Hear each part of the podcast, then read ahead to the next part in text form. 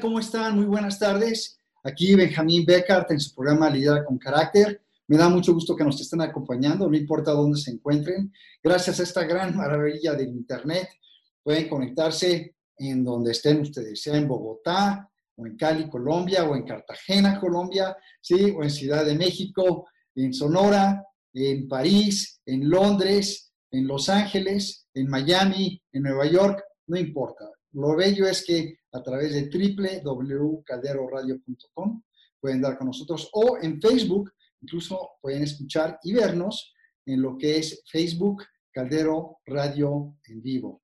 Y también para aquellos que les ha gustado este programa, les pido mucho que lo, compartan con sus amigos, que lo discutan, que puedan hablar acerca de ello, compartan la liga o búsquenme en mis redes, ya sea en www.benjaminbecker.com o en LinkedIn, Instagram, Facebook. Bueno, sin mayor tiempo, quiero volver a, darle la bienvenida a Daniel Pradilla de Bedú, por el cual me da muchísimo gusto que esté aquí con nosotros.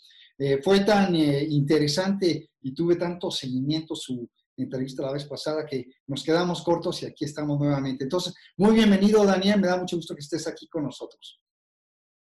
Gracias Ben, estoy ¿Eh? muy contento de, regresar aquí a, tu programa. Como bien dices, nos quedamos con, con muchos temas pendientes.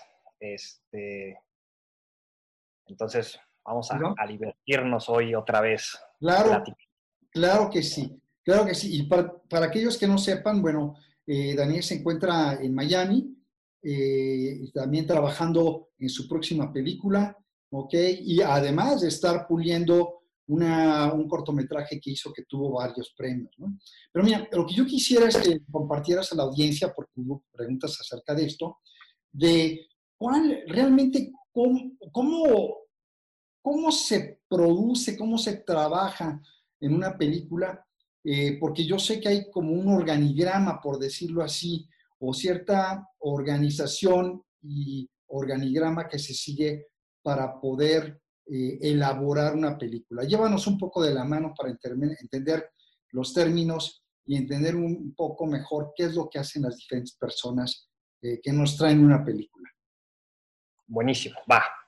Eh, primero me gustaría hacer una diferencia y explicar cuál es la diferencia entre un productor y un director, ¿no? que puede ser un, un poco confuso para la gente que no, que no está en este medio.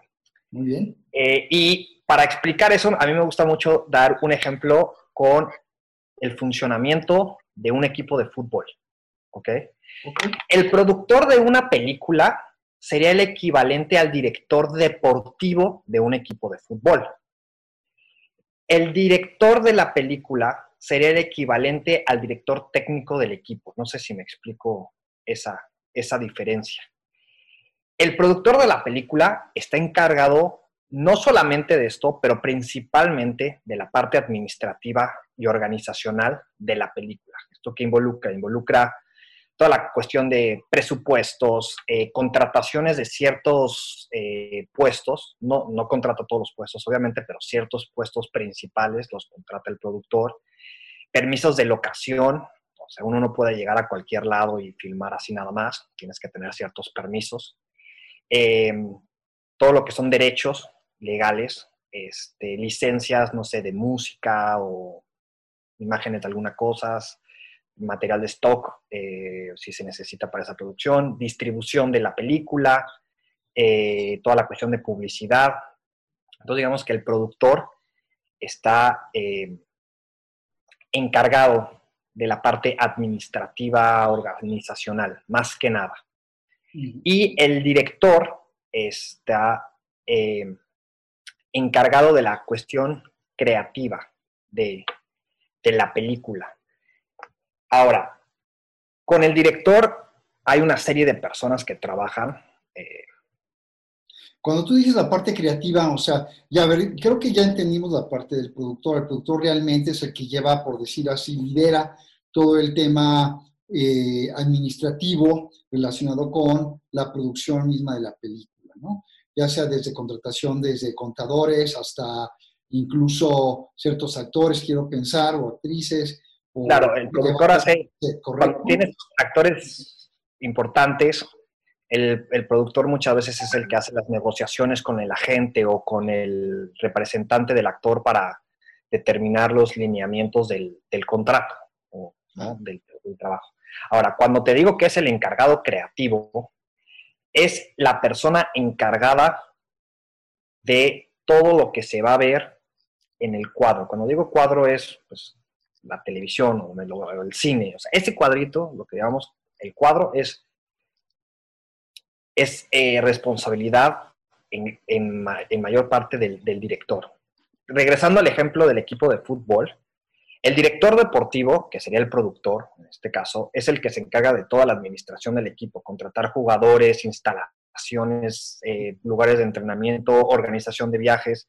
Pero a la hora del partido, el que mueve las piezas, el que mueve a los jugadores, es el director técnico, que en este caso sería el director de la película. O el, o, el, coach, pudieses decir, o sea, es el coach. Exacto, el coach. O sea, el coach de un equipo es el director de la película y el el, en el fútbol americano, por ejemplo, el general manager sería el productor, por decírtelo de alguna manera. No sé si se, entiende ese ejemplo. Sí, cómo no. Yo, fíjate que lo entiendo así, que las cuentas que tiene que rendir el productor, a final de cuentas, son, son cuentas en términos de dinero, ¿no? Quiero pensar en términos de presupuesto. O sea, el productor y el director necesita entregar cuentas en cuanto a lo atractivo, digamos, de la historia, ahora sí, de la cinematografía, eh, del, desempeño de los actores para lograr la historia o de las escenas. ¿Es correcto? Es, sí, es correcto. Ahora, el trabajo del director ya, o sea, fuera de, del ámbito de lo que tú vas a ver, ya como profesional, su trabajo principal, en resumen, es ser capaz de comunicar sus ideas a la gente con la que trabaja. ¿Por qué? Uno tiene un guion, ese guion lo pudo o no haber escrito el director, pero existe un guion que son palabras, ¿no? Son, textos. El director tiene que tener esta visión para convertir ese texto en imágenes. Y entonces, que es el, tema aquí, es el poder comunicarle a su gente lo que él quiere. ¿Por qué? Existen, voy a, en este caso hablaré de dos, dos personajes muy importantes en, en la industria del cine que trabajan en pro de la visión del director. Uno de ellos es el cinematógrafo o director de fotografía. Eso es muy importante porque yo he escuchado gente que, dice, o sea, gente que no es del medio, que dice que el cinema, confunden el cinematógrafo con el director.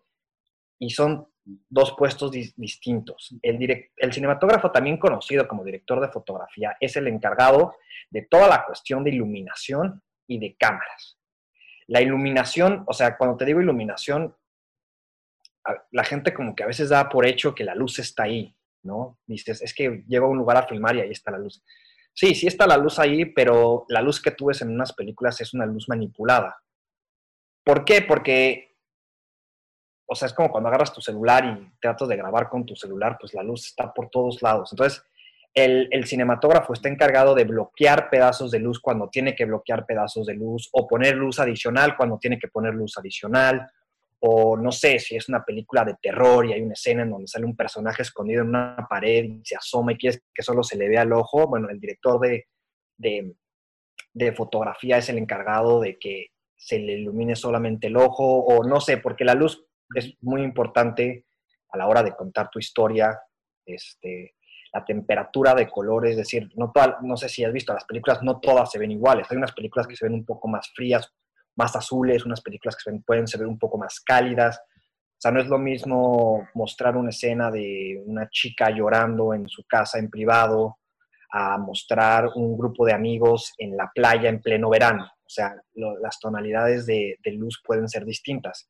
Que en un ambiente diferente, ¿no? Para... Es una, claro, es para, para, crear un cierto ambiente, ¿no? La luz juega un papel esencial en la creación de, del ambiente de tu película. Este, por ejemplo, mi más reciente película es una historia de, desamor, un poquito, Entonces, yo usé mucho eh, tonalidades eh, frías, ¿no? Temperaturas de color frías.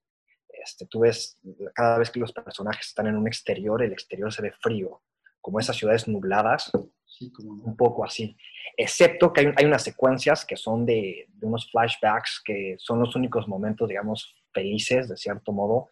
Estas secuencias, esos flashbacks, sí son un poco más cálidos, son con colores un poco más rojos, más naranjas, porque la, lo que yo quiero expresar como, como, como director eh, es un sentimiento distinto, ¿no? Yo te quiero, ahí te quiero demostrar un poco la felicidad de los personajes de cierto modo y, en, otras escenas te quiero mostrar un poco la tristeza de los personajes. Entonces, esas temperaturas de color cambian. Ahora, otro factor importantísimo que va de la mano con el director de fotografía. No sé si me expliqué ahí con el director de fotografía, es muy general, ¿no? pero...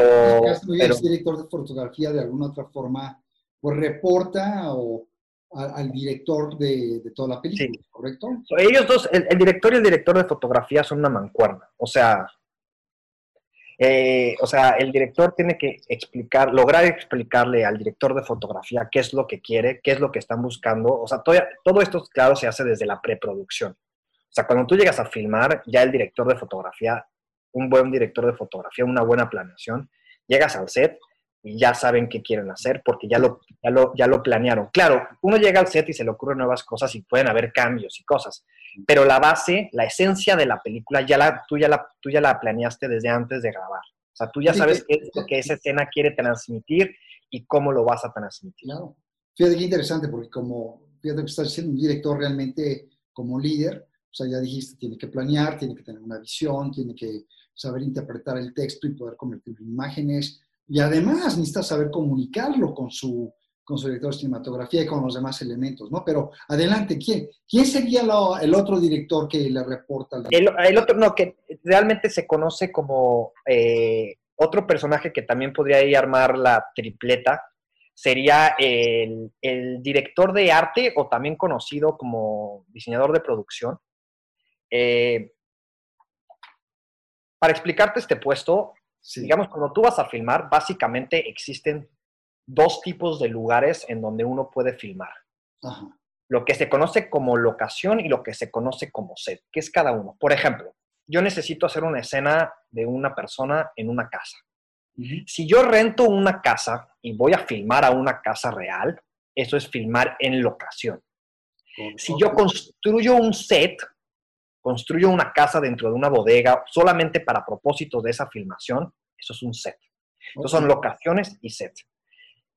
Independientemente de cuál es, en dónde, en dónde hagas tu, producción, este, el, el, diseñador de producción es el encargado de crear las cuestiones físicas que vas a ver. Si vas a crear un set, el diseñador de producción es el encargado de la construcción del set. Obviamente no lo hace esa persona este, personalmente tienen un equipo carpinteros, diseñadores, este, vestuaristas, utileros, que le, cuando digo vestuaristas, este, me refiero al, vestido del set, no al vestido del, este, de, la ropa, sino al vestido.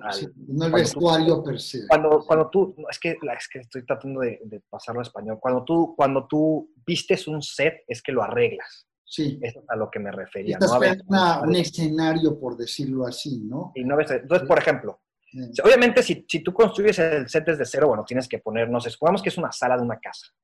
Este, entonces, en la sala de la casa tendrás, no sé, un sofá, unas sillas. Entonces, cada ese elemento, el, el director de arte tiene que ponerlo en el set para que se vea como una casa real. ¿no? Y tiene que ir mucho con la personalidad del del personaje, del dueño de la casa o con, o, con la historia, ¿no?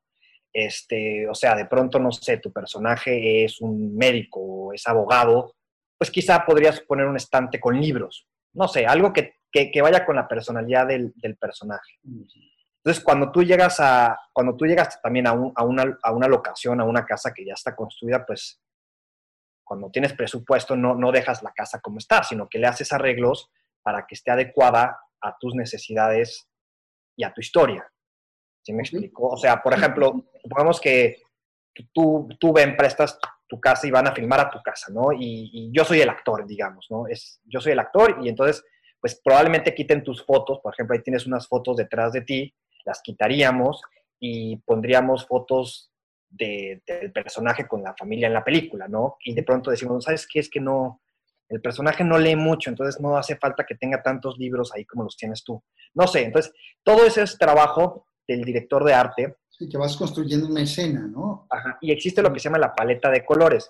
La paleta de colores es esta serie de colores que uno ve a lo largo de la película y que trata uno de mantener durante todo el tiempo. Entonces, y esta paleta de colores es muy importante para el director de fotografía también, porque él, es el encargado de iluminar eso. Entonces, un buen trabajo de, diseño de producción es importantísimo para que la luz se vea bien. Porque si tienes un set padre, un set que se vea atractivo eh, y que vaya con tu historia, pues la manera en que lo vas a iluminar lo va todavía a engrandecer. ¿Me explico? Pero tú tienes que, tú tienes, o sea, estos dos puestos, director de fotografía y director de, de arte, este, tienen que ir de la mano, porque tienen que compartir esa paleta de colores y tienen que, tienen que, o sea, si, por decirte una voz. Coordinarse, ¿no? Estar alineados, estar coordinados, etcétera. O sea, si yo voy a hacer una escena triste y, ya sabemos que el director de fotografía va a poner unas ciertas gelatinas en las luces para dar una sensación de, de soledad, de frialdad, y yo soy el director de arte, no voy a llegar a ponerte un sofá amarillo fosforescente pues porque te, parte un poco, o sea, claro que para los gustos se inventaron los colores y aquí las reglas se inventaron para romperse, pero dentro de este, dentro de este patrón que uno quiere seguir para expresar un sentimiento, si, si, lo que vas a hacer es algo triste, algo, algo frío, un personaje llorando, pues no, tal vez no lo vas a poner en muebles de colores eh, saturados. Oye, Daniel, pero fíjate qué curioso. Ahorita has hablado de, de, dos personas que colaboran y contribuyen con el director, eh, que francamente controlan, vamos a decir, o buscan controlar eh, cosas, ¿no? Eh, o, fenómenos físicos, ¿no? Que existen como la luz. Pero ¿quién, a ver, ¿y, quién controla al ser humano? O sea, perdón que use la palabra, ¿quién lidera, quién motiva, quién maneja al ser humano? ¿El director, director? sobre todo estamos hablando de actores, ¿no? Cuando estás en ¿te refieres a quién dirige a los actores? Eco. Así director. El director es la única persona que dirige a los actores. Ahora, en teoría el director es la única persona que dirige a los actores. Ya cuando existe cierta complicidad entre el director y el director de fotografía, hay ciertos momentos en donde el director de fotografía puede dirigir a un actor, no en cuanto a actuación, sino en cuanto a posiciones. Por ejemplo, supongamos que vamos a grabar la escena ahorita, ¿no? Y yo te digo, ¿sabes qué, Ben? Yo soy el director de fotografía y le digo al director, ¿sabes qué? Hay mucha luz ahí. Bueno, supongamos que la bloqueamos, pero si Ben se hace 20 centímetros para atrás ya no le da la luz en la cara. Entonces el director le puede decir, bueno, dile que se haga 20 centímetros para atrás. Entonces el, director de fotografía puede ir y decirle al actor, ¿sabes qué ven? Hazte 20 centímetros para atrás, para atrás, este, para que no, porque es que si no me toca, si no me toca bloquear toda la luz en tu ventana y me va a tardar media hora, pero si tú te haces 10 centímetros para atrás, nos ahorramos media hora. Cosas así, por decirte algún ejemplo. Pero el encargado de hablar con actores es el, director. O sea, el, único, en teoría, que le da dirección a los actores es el, director. Obviamente existen, o sea, no, no, no, solo es el director, o sea, como te explicaba la luz, o si vas a hacer un, un stunt que no es muy difícil, pues el, el, encargado de los stunts te dirá, ¿sabes qué? Ven, mira, la, la escena ahorita tú te caes, eh, de lado en la silla y si la vas a grabar tú, no vamos a usar un stunt. Entonces, mira, lo que, te, voy a pedir es que cuando te caigas pongas la mano así para que no te vayas a lastimar el codo o que pongas la mano así, no sé. Entonces, el que lo diriges es el director en el 99% de los casos, pero hay ciertas cosas, detallitos donde le puede decir al director de fotografía, hazte para atrás o si necesito hacer un movimiento de cámara muy brusco, este, te puedo decir, oye, ven, ¿sabes qué? Muévete más rápido o muévete más lento. Esto me estoy hablando en cuestiones del director de fotografía.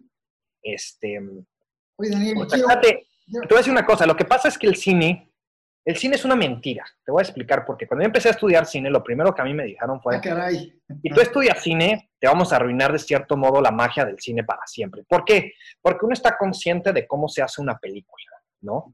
Este, y, y, lo que tú ves en pantalla es todo es percepción y subjetivo porque no funciona. O sea, si tú vas a un set, todo está truqueado, por ejemplo.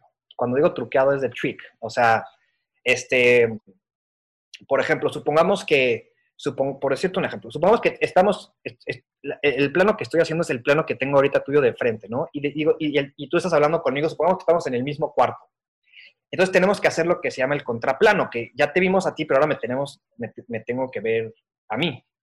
Entonces, detrás de ti hay un estante, entonces la cámara no cabe detrás. Entonces, lo que haríamos es que agarraríamos todos los muebles y los moveríamos hacia el otro lado del cuarto y fingiríamos que estamos del mismo lado del cuarto, pero estamos en otro lado totalmente distinto y es para que, porque necesitamos meter la cámara detrás de ti. Ahorita no podríamos hacerlo porque tienes libros atrás de ti que no se pueden mover. Entonces, todo es un truco. Entonces, este, o sea, hay escenas de actores que en las escenas salen juntos los actores y los actores hicieron las escenas distintas en distintos momentos. Y no estaban presentes uno con otro. No, hay una, hay una serie de televisión que a mí me gusta mucho y hay una, una secuencia en donde uno, el actor, el actor que estaba, el actor principal de esa escena tenía que hacer un chiste, ¿no? Y había uno de los actores eh, que no se podía parar de reír. Entonces tuvieron que sacar al actor del set, grabar solamente el chiste y luego sacar al, protagonista, meter a la otra persona y nada más grabar sus reacciones separadas porque no se podía no se podía dejar de reír. Y si tú ves eso editado, parece que estuvieran uno al lado del otro. Este, y yo, yo una vez me tocó hacer eso en una película, este, era, eh, necesitábamos que dos actores platicaran, era una conversación muy rápida. Y, y, había uno de los actores que se tenía que ir de viaje durante un tiempo y, tenía que ser un día determinado para él. Pero el otro actor no podía ese día. Entonces lo que hicimos fue que diseñamos la, la, la, la plática de manera que ellos nunca están muy cercanos a otros. Grabamos un día uno, un día otro, y nada más cuando hacíamos las, eh, lo que hicimos fue que usábamos a un doble de la parte de atrás. Entonces, cuando hacías la toma, lo que se llama un over the shoulder, que es una toma en donde se ve en primer plano el hombro y un poquito de la cabeza del personaje, pero realmente estás enfocado en el que está enfrente. Entonces, lo que hacíamos es que usábamos, ¿sí me explicó? Creo que sí. Supongamos que ponemos la cámara aquí atrás de mí, de mí solamente se va a ver un poco el hombro y acá, pero, pero o sea, lo que ese, ese plano quiere decir es que yo estoy platicando contigo, que estás de mí. Pero de mí solamente se ve un pedacito de pelo y el hombro, nada más. Eso se llama un over the shoulder. Ok. Pero entonces lo que, a veces si el actor, o sea, a veces cuando tienes actores muy, por alguna razón o muy importantes, pues para que, nada más para que se les vea un pedacito del hombro, no lo vas a tener ahí sentado todo el tiempo. Entonces lo que traes es un doble y le pones la misma playera nunca vas a distinguir porque lo que se ve es un pedacito de playera. Entonces nosotros grabamos la escena así, este, con los actores en, días distintos y la manera en que lo editamos, pues parece que estuvieran hablando uno con el otro perfectamente. Entonces, todo es una, todo es una, todo es una, una mentira, de cierto modo, ¿no? Este... a la hora es la magia, ¿no? Que todos sabemos que la magia de alguna u otra forma, eh, ¿cómo te diré? Este, vence, digamos, la lógica o vence los fenómenos eh, físicos como pueden ser la gravedad, entre otras cosas, pero, pero nos asombra, ¿no? Entonces, pero lo entendemos como magia, ¿no? Ahora, ¿sabes qué? Yo quiero explorar, Daniel, realmente, y, no, no entramos en gran profundidad en nuestra, en nuestra conversación pasada, acerca de directores, aquellos directores que, que tú admiras, por qué los admiras. Eh, platícanos un poquito de cuáles son los directores que tú admiras y por qué los admiras sobre todo cuando se toca el tema no solamente de tener una, una película que asombre, sino que también en el manejo de su equipo, porque son cientos de gentes que colaboran en una película, ¿no? Entonces, bueno, mira. Y, te voy a hacer varias preguntas después de esa, ¿no? Pero por favor comienza diciendo, bueno, o digo algo que, tú admiras y danos un poco de las películas para que los conozcamos, qué fue lo que, qué es lo que tú admiras, por qué los admiras, ¿no? Mira, más allá eh, del tema técnico, Daniel. Ok. Eh, como te decía, lo es, o sea, parece básico, ¿no? Porque uno dice, es que es muy básico, pero como director, el poder comunicar todo esto que tienes y que, y que la gente lo entienda, pues es un reto. O sea, los, yo creo que los mejores directores son los que logran comunicar eso de la manera más efectiva y, y los que logran plasmar en pantalla algo que se parezca mucho a lo que tienes en mente. en, cuanto, en cuanto al liderazgo de un director, en la manera en que un, eh, que un director, este, quiere, a ver, déjame, voy a, nada más porque creo que me faltó eso en la pregunta pasada. El director lo que hace en un set es decidir dónde se pone la cámara, básicamente. Él, toma las decisiones dónde se pone la cámara. Él dirige a los actores, les dice, ok, o sea, en cuanto a emociones y en cuanto, en cuanto a movimientos. Este, y básicamente él es el que toma las decisiones en el set. O sea, él dice cómo quiere las cosas, bla, bla, bla. Entonces, existen varias maneras en que, en que la, uno puede dirigir, porque pues, pues no hay un, o sea, cada uno tiene su estilo. Tienes desde el director, que es el director eh, por decirlo de alguna manera, dictador, en donde todo se, o sea, nadie lo contradice, lo que él dice se hace, nadie opina, si hay un error, a veces ni siquiera lo dices por temor a hablar, y, es básicamente una tiranía, ¿no? Y sí existen directores que son muy complicados de trabajar, que son unos genios algunos, sí, son unos genios algunos, pero hay que distinguir la parte humana de la parte profesional. Este, te voy a dar un ejemplo, que la vez pasada también lo di, de un director que es uno de los directores más reconocidos profesionalmente, pues quizá en la historia del cine, y que tiene una fama de ser una persona espectacularmente buena como ser humano, que es Martin Scorsese. Martin Scorsese es un director este, que profesionalmente, o sea, tuve sus películas, sus películas son una... Ay, platica, ¿qué películas tienen para poder... A ver, Martin Scorsese tiene eh, Taxi Driver, que fue como una de sus primeros, o sea, no, de sus primeros hitazos, digamos. Este, él dirigió la de Goodfellas, no sé si con, con, este, con Robert De Niro. Él dirigió Casino, él dirigió la de Deported hace algunos años, que tenía un supercast que era Jack Nicholson, Matt Damon, Leonardo DiCaprio, Mark Wahlberg. Él dirigió la de eh, Wolf of Wall Street, la dirigió él. Este, y hace poco la, más reciente es la de Irishman, la de Netflix. Sí. Este, no, bueno, y el tipo tiene, o sea, son algunas, tiene muchísimas. Este... Y la última fue con Robert De Niro y con Al Pacino, ¿no? Y es la historia de, exactamente. un líder sindical muy, muy fuerte y famoso en Estados Unidos, ¿no? Jimmy Hoffa. ¿no? El, dato curioso, el director de fotografía de esa película es eh, mexicano. ¿Es que, perdón? Mexicano. Ah, fíjate que, para que vean, tenemos, tenemos Ah, ya empezamos a tener muchísimo reconocimiento en Hollywood también.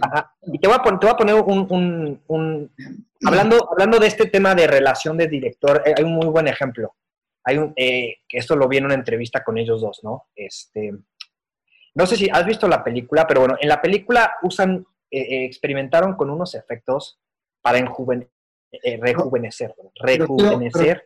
pero, quiero traerte de regreso al tema de, ok, bueno. Discúlpame. Okay. Yo quise traerte de regreso al tema de Martin Scorsese porque es un excelente director, ¿no? Este... Eh, eh, eh, es un excelente director, bueno, porque, porque él logra plasmar, él, y él lo dice que él se siente muy feliz de que lo que él tiene, cuando él visualiza una película y lo compara con lo que hizo, es muy similar. Eso siempre es un logro como director. Eh, la gente que trabaja con él, actores, fotógrafos, dicen que él como ser humano es súper buena persona. O sea, que estar en un set con él es muy divertido. O sea, no, no quiere, que sea divertido no quiere decir que sea desorganizado. Eso no nos quiero aclarar eso.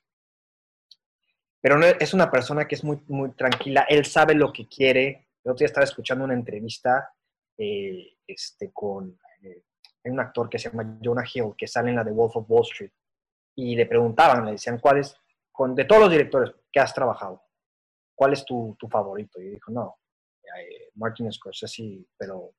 ¿Y, ¿Y, qué razones dio, por ejemplo? Con la razón que él les dio es que nunca había visto él a un director que supiera resolver tantos problemas tan rápidos en un set. O sea, él decía, no estábamos en el set y había un problema y a Martin se le, se le ocurría algo para arreglarlo en 30 minutos. Y ese mismo problema a otro director le hubiera tomado cuatro o cinco horas en arreglar.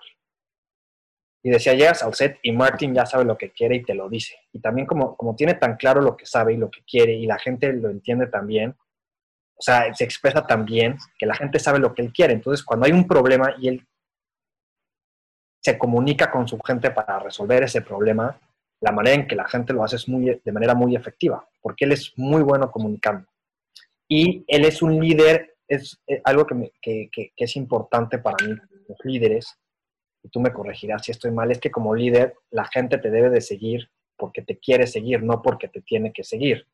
Porque hay ciertas, eh, ciertos directores que la gente, o sea, la gente hace lo que ellos dicen, pero porque es tu chamba, no porque necesariamente tengas el entusiasmo de decir, ay, yo voy a, quiero trabajar con este director. No, o sea, voy a trabajar con este director porque necesito pagar la renta, pero no es necesariamente una persona a la que yo admire como líder, por decirlo de alguna manera. en cambio, Martin Scorsese es una persona en donde la gente quiere trabajar con él, no solamente por su carrera, sino por su personalidad, por su... se me fue la... Hay una palabra que quería decir. Eh, o sea, este, este tipo te transmite felicidad, te transmite entusiasmo, te transmite... Ay, se me fue, quería decir una no, palabra. no importa, pero a ver, déjame te ayudo. Logra sacar lo mejor de ti como actor o logra sacar lo mejor de ti como... De, cualquier lado. Y, o sea, y estás hablando de... Eh, eso es importante, ¿no? O sea, ¿y cómo lo hace? O sea, ¿qué, qué, qué crees tú que está haciendo Martin Scorsese que sea diferente para lograr sacar lo mejor de cada uno, mejor del actor, lo mejor del escenógrafo. Mira, voy a para contestarte esta pregunta, voy a tener que hacer un poco de hipótesis, porque esa es la magia de Martin Scorsese, hacer lo que hace, ¿no? no que no es, es algo muy complicado. Este, para empezar, para empezar, lo que él hace es que, claro, él, él sabe que está trabajando y que tiene un un, este, una responsabilidad con, su audiencia y con, los productores, pero también, o sea, pero también tiene en cuenta el factor humano de la gente que trabaja con él. ¿Por qué? ¿Por qué menciono esto? Porque hay directores que, dicen, no, es que lo único que importa este, es lo que se ve al final del día en el cuadro. Si la gente me odia en el set, me van a odiar en el set. Pero a mí lo único que me importa es lograr lo que yo quiero. Martin Scorsese no tiene esa mentalidad. Martin Scorsese sí, voy a lograr lo que yo quiero, pero no necesariamente para lograr eso tengo que ser un tirano y gritar y tratar mal a la gente, sino que Martin Scorsese tiene esta sensibilidad para entusiasmar.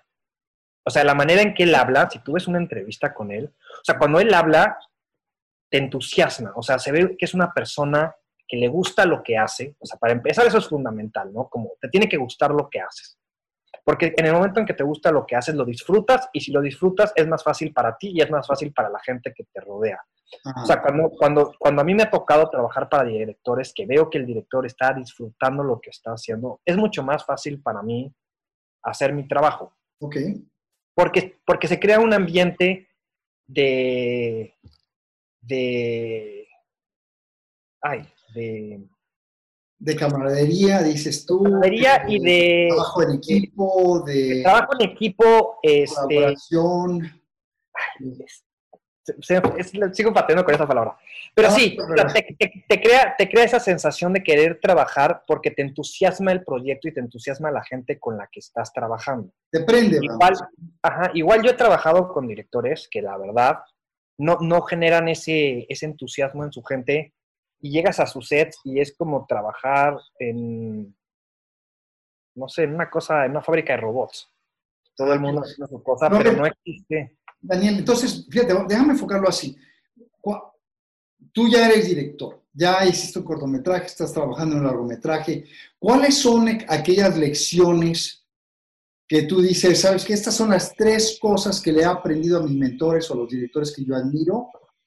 Esas tres las voy a aplicar aunque no vaya, como no son parte de mi naturaleza aún, pero las voy a aplicar, las voy a trabajar en cuanto a manejo y liderazgo de gente. Y estas dos no las voy a tocar, me voy a alejar de ellas, no quiero ser como estos directores que he conocido, que no enganchan, que no emocionan, que no, que no están sacando lo mejor de la gente. A ver, dinos, dinos cuáles han sido tus lecciones ahí y que vas a aplicar hacia un futuro además. La, la lección, a ver, te, voy a decir las tres, pero la primera lección que te voy a decir es la más importante. Yo esa sí la he seguido desde el principio. pero a veces es muy, para cierta gente le complica y es rodéate de gente más talentosa que tú. Siempre. Ok, eso es muy... Como director, tú quieres que la gente que esté a tu alrededor sea más talentosa que tú. Este, ¿Por qué? Uno, porque va a ser más fácil comunicar tus ideas, porque es gente que sabe de lo que estás hablando. Dos, este, te van a hacer quedar mejor como director. No quiere decir que seas mejor o peor director, pero obviamente si tienes gente súper talentosa alrededor de ti, lo único, o sea, si tienes un buen cinematógrafo, si tienes un excelente diseñador de producción, un excelente vestuarista, este, eh, de maquillaje, no sé, lo que quieras, que son gente extraordinaria, lo único que esa gente va a hacer es trabajar en pro de tu historia y en pro de tu trabajo. Porque hay gente... ¿Y cómo lo vas a motivar? A ver, ya tienes al equipo, pero ¿cómo vas a lograr que de hecho trabajen en pro? Digo, independientemente de que sean profesionales, ¿no? O sea, ¿cuáles son las lecciones que, has aprendido? A mí, o sea, personalmente, te voy a decir personalmente cómo, cómo yo trato de hacerlo. Eh, adelante. La primera cosa que hago es que yo soy un director muy abierto en el sentido de que a mí me gusta que la gente opine, sobre todo en las preproducciones, que la gente opine. Yo tengo mi idea de cómo lo quiero hacer. Aquí va mi segunda lección de la, de la pregunta anterior es, la mayoría de las veces cuando uno tiene una idea, hay alguien en tu set que tiene una mejor idea con respecto a eso, generalmente. O sea, eso es tener un poco de humildad de saber que probablemente hay alguien que sepa más que tú, que eso es una cosa muy difícil de encontrar en ciertos niveles profesionales, porque cuando, o sea, los directores con mucho ego, pues no les gusta recibir muchas opiniones de cosas. Yo en cambio siento o sea, si, si yo tengo una idea de algo en el set y llega mi directora de producción o mi director de fotografía y me dicen, oye, ¿y si hacemos esto en vez de esto? ¿Sabes qué? Si tienes toda la razón, lo que yo estaba diciendo no está tan bueno como tu idea. Hagamos tu idea, hagámoslo. ¿No? Eso, ese tipo de, de, dejar que la gente opine y que la gente aporte, eso para mí es muy importante para entusiasmarlos.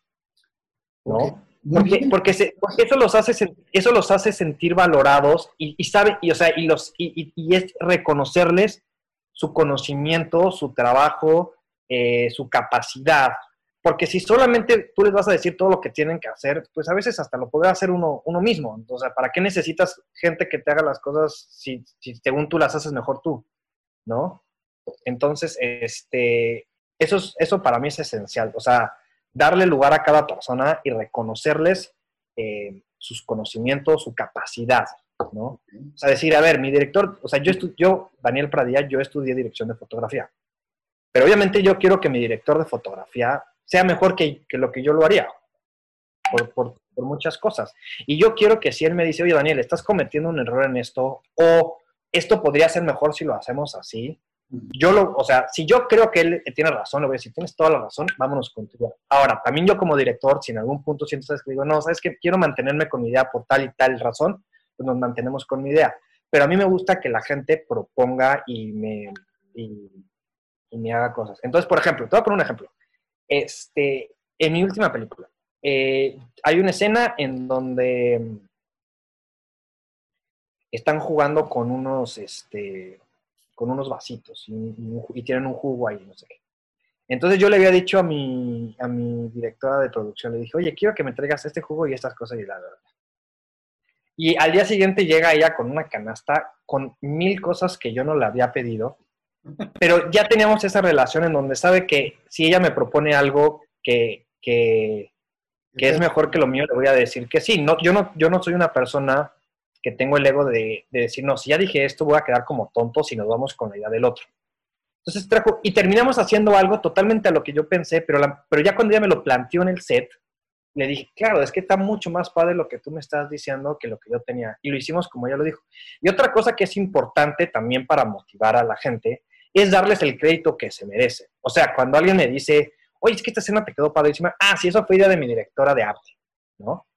Em, o, por ejemplo, en, la, película, eh, el guion estaba escrito de una manera, en la más reciente película, el director estaba, el guion estaba escrito de una cierta manera.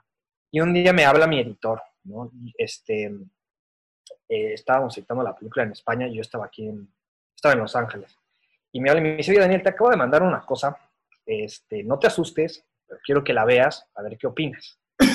me cambió el final, no me lo cambió, sino que agregó una cosa al final que no estaba en el guion. Y cuando la vi, o sea, se me salía la lagrimita. Le quedó precioso. y eso yo no lo había pensado. Y le dije, le dije, Javier, se llama Javier el editor, le dije, Javier, déjalo así, no quiero que le muevas un cuadro más a eso que acabas de hacer, es precioso. Muy bien. Y eso fue porque, porque a mí me gusta que la gente me proponga. Y la película que, o sea, la película quedó muy parecida a lo que yo quería, pero quedó muchísimo mejor por las aportaciones de, mi equipo. Entonces, tu, una, entonces, una de tus lecciones, déjame resumir un poquito, es, o sea, te rodeas de, tu primer punto es te rodeas de gente muy buena, pero para tener esta gente muy buena, muy motivada, ¿ok? independientemente de que son profesionales y van a hacer una buena labor, es el tomar en cuenta su contribución, su capacidad, su conocimiento, incluso sus ideas y sus diferentes opiniones, ¿no? ¿Cuáles serían las otras dos cosas, Daniel? O sea, ya ves que te pedí tres lecciones, o sea, ¿cuál sería la segunda lección que le quieras compartir? La otra, la otra es, este, en un futuro, ¿no? La segunda, la segunda es este, tomar en cuenta que probablemente haya alguien con mejores ideas que tú en el set, que era la que te había comentado antes. Perfecto. Entonces, o sea, es que pueda haber, entonces de alguna forma vas a cuestionar tus, eh, vas a cuestionar. No, algo que sí tienes que tener como director. A ver. Perdón, perdón, es que se, hubo hay un delay en el audio. Sí, lo que quiero entender es si, si, si, si interpreto lo que me estás diciendo como el poner a prueba tus supuestos y o el tener la curiosidad para ver si existen mejores ideas entre tu equipo. Algo que sí es importante como director, y esto sí te lo menciono, es que tú tienes que ser firme con tu idea general, excepto que te... O sea, tú no puedes estar dudando de todo lo que haces tampoco, porque si empiezas a dudar de todo, entonces no hay, no hay a quien seguir. Hay ciertas cosas que uno puede tratar de mejorar con opiniones de los demás, pero uno no puede estar dudando de todo lo que hace. Y esto a mí me pasa a veces, porque yo, pues, yo dudo mucho con, o sea, es, es humano, hay gente que lo controla mejor que otro, pero uno siempre duda de sus propias capacidades y de sus propias ideas. Pero algo que también a la gente le gusta, como cuando ves un video, es alguien que tiene ideas firmes de las cosas que le gustan. O sea, por ejemplo, esta es una cosa que lo voy a decir técnicamente, no lo voy a explicar porque me tardaría, me me tardaría cinco minutos más, pero no. Es toda mi película, yo la grabé con un lente de 50 milímetros. Y mi director eh, de fotografía quería que hiciéramos unos planos en 35 milímetros y otros en, en, en otro lente.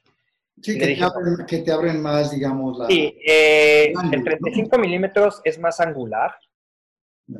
Y a medida que va subiendo, o sea, un, un 50, digamos, eh, entre comillas, podría ser lo más parecido al ojo humano. Eh, y luego los telefotos, que puede ser un 120, son los, son los que eh, el escenario te, lo, te lo cierran. El, angular te lo abre y los telefotos te lo cierran. Y el 50 milímetros es el más parecido a, al, al, ojo humano, de cierta manera, ¿no? Entonces yo le dije al director de fotografía, le dije, oye, Sebastián, solamente vamos a usar un lente 50 milímetros porque quiero que la historia parezca contada, quiero que parezcan memorias de alguien, no quiero deformar la imagen, porque a veces sí te funciona deformar la imagen para ciertas cuestiones. Y él me decía, no, es que si hacemos tal, y sí tenían buenas ideas, pero yo estaba seguro en ese sentido de que lo que yo quería era usar 50 milímetros durante toda la película. Ok. Tío, lo tomaste en cuenta, lo escuchaste, pero... No, lo escuché y le dije, a ver, hazme una prueba y la vemos. Un día con la cámara, antes de grabar, le dije, hagamos una prueba y lo vemos en 35 y, y antes de decirte que no, y grabamos y lo vimos y le dije, no, no, vámonos con 50 toda la película. Este, entonces también esas ciertas cuestiones de, de, ser decidido en ciertas cosas también te ayudan a ser un buen líder, porque si dudas de todo, entonces ahí sí te van a decir, a ver qué onda con este, con Daniel. O sea, no, no nada, estamos haciendo todos nosotros. no, y además ya depende de ti como líder tener una visión, en este caso una visión para tu película o, qué, instrumentos vas a usar o qué lentes vas a usar, pero también el, ganarte a la gente, por decirlo así, para que ahora sí construyas a tu visión, ¿no? ¿Cuál sería la tercera lección entonces? ¿Cuál sería la tercera lección que tú aplicas para que seas un buen líder, buen director? A ver, yo creo que, a ver, la tercera lección yo te diría que hay que, dejar tiempo también para las lecciones de que no hay que hacer, ¿no? Estas son las que sí hay que hacer, las tres que sí hay que hacer. Este, yo creo que hay que tener, hay que saber tener un balanceo en el, estoy hablando de en un set, eh, específicamente estando en un set, hay que saber balancear entre el factor profesional, cuando es un factor profesional me refiero a, a, lo, a, lo, que se va a ver en imagen, a lo que finalmente vas a terminar eh, eh, filmando, con el factor humano. finalmente estás trabajando con seres humanos. Exacto. Y claro que uno quiere lograr un objetivo y quiere lograr lo mejor posible visualmente, pero, pero ese objetivo no te puede cegar del hecho de que todo, de toda la gente comete errores, ¿no? Y, este, y hay errores que pueden costar mucho, mucho dinero, tiempo, este, hay otros que no tanto. Pero el trato que uno tiene, y esto yo lo sé, y el trato que uno tiene con la gente eh, es importantísimo, porque yo siento que si la gente se siente cómoda contigo como líder, como director, te van a responder mejor. Yo siento. ¿Por qué? Pues porque quieren quedar bien contigo, porque les caes bien, porque quieren seguir trabajando contigo, porque te admiran o, o porque saben que valora su trabajo. Entonces, esa es la otra, la, yo ese sería mi tercer consejo, es valorar muchísimo la parte humana de las personas, porque la parte humana va a tener una influencia muy potente en la parte profesional de dichas personas. O sea, si ellos están cómodos, si ellos están felices. O sea, una persona que llegue a un set y se siente presionado, nervioso, ansioso, es probable que cometa más errores que una persona que se, que, que se siente tranquila, que sabe que si comete un error es un error, este, y que se sienten respaldados por su director. Okay. O sea, a mí, a mí, o sea, yo, si alguien comete un error en mi set, yo entiendo que es un error. Esperemos que no es un error grave, pero entiendo que es un error. Algo que sí a mí eh, sí me parece que no va en su lugar, y ahí sí como líder tengo que poner un hasta aquí, es este, la, pereza, la falta de trabajo. Cuando, cuando ves gente en un set que no está trabajando y que están ahí perdiendo el tiempo, eso sí a mí, este, no sé, no, es algo que sí puede ser un poco más serio para mí, pues porque, o sea, si no quieres trabajar, no trabajes y hay gente que podría estar en tu lugar gente que tiene hambre de hacer lo que tú estás haciendo. Entonces, este, mí no me importa que cometa gente errores siempre y cuando estén dándole todo, su máximo. ¿Y cómo le harías? Cuando ves, a la, cuando ves a la gente floja, eso sí es un tema que, que, que sí me...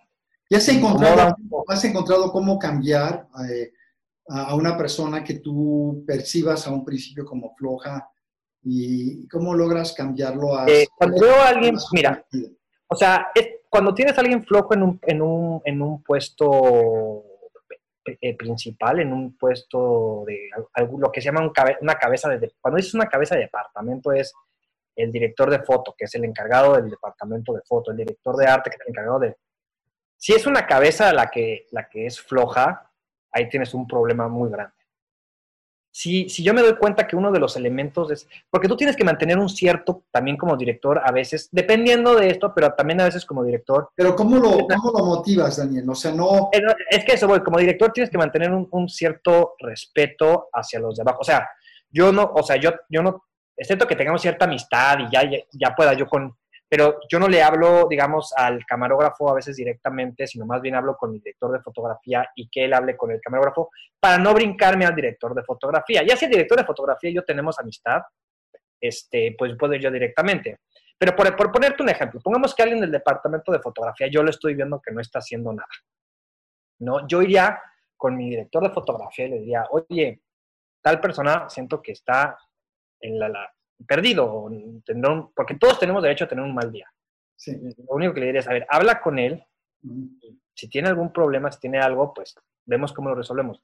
Si ves que nada más está de flojo, ponle a hacer cosas, eh, solo ponle a hacer cosas, lo que sea, pero que esté moviendo. Este, y, o sea, y, o sea, porque si no es alguien que está directamente relacionado conmigo, este, prefiero que su jefe directo le hable, pues para mantener un cierto, digamos, respeto. Eh, o sea, yo no me voy a meter con el, el, equipo de alguien más, aunque yo sea el jefe, okay. respeto. Si es alguien con el que yo tengo la confianza de hablar, yo sí me acercaría y le diría, a ver, ¿qué, qué está pasando? O sea, o, para saber si eres tú o... Entonces demuestra, cierta, demuestra cierta empatía, por decirlo así, cierta compasión. Déjame aprovechar este momento para hacer un cambio, porque estamos ya llegando al final. Y yo lo que quiero preguntarte, o sea, sobre todo que veo que que, tú te, que, que, como dicen en inglés, te levantas la barra bastante alta. Eh, dinos y compártenos cuáles son tus expectativas hacia el futuro para ti, ¿no? Y eh, comparte esos sueños, esas expectativas que tú tienes para ti, que son, que son a veces muy altas, pero que cada vez las vas logrando, ¿no? Bueno, mira, ahorita eh, estoy viviendo temporalmente, pero es temporalmente aquí en Miami, y la razón es porque estoy escribiendo una película.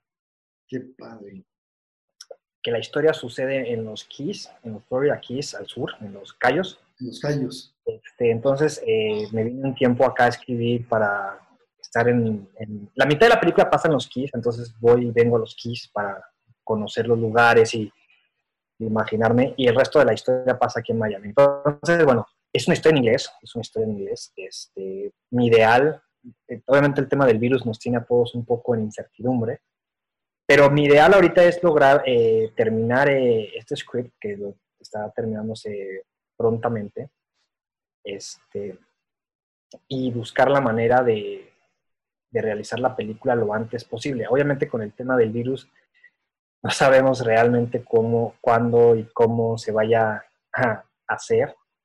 Este, también ahorita estamos, estamos muy contentos porque nuestra, nuestra película que terminamos el año pasado eh, eh, acaba de ser seleccionada al, como ser parte de selección oficial del Festival de Follow the aquí en Estados Unidos.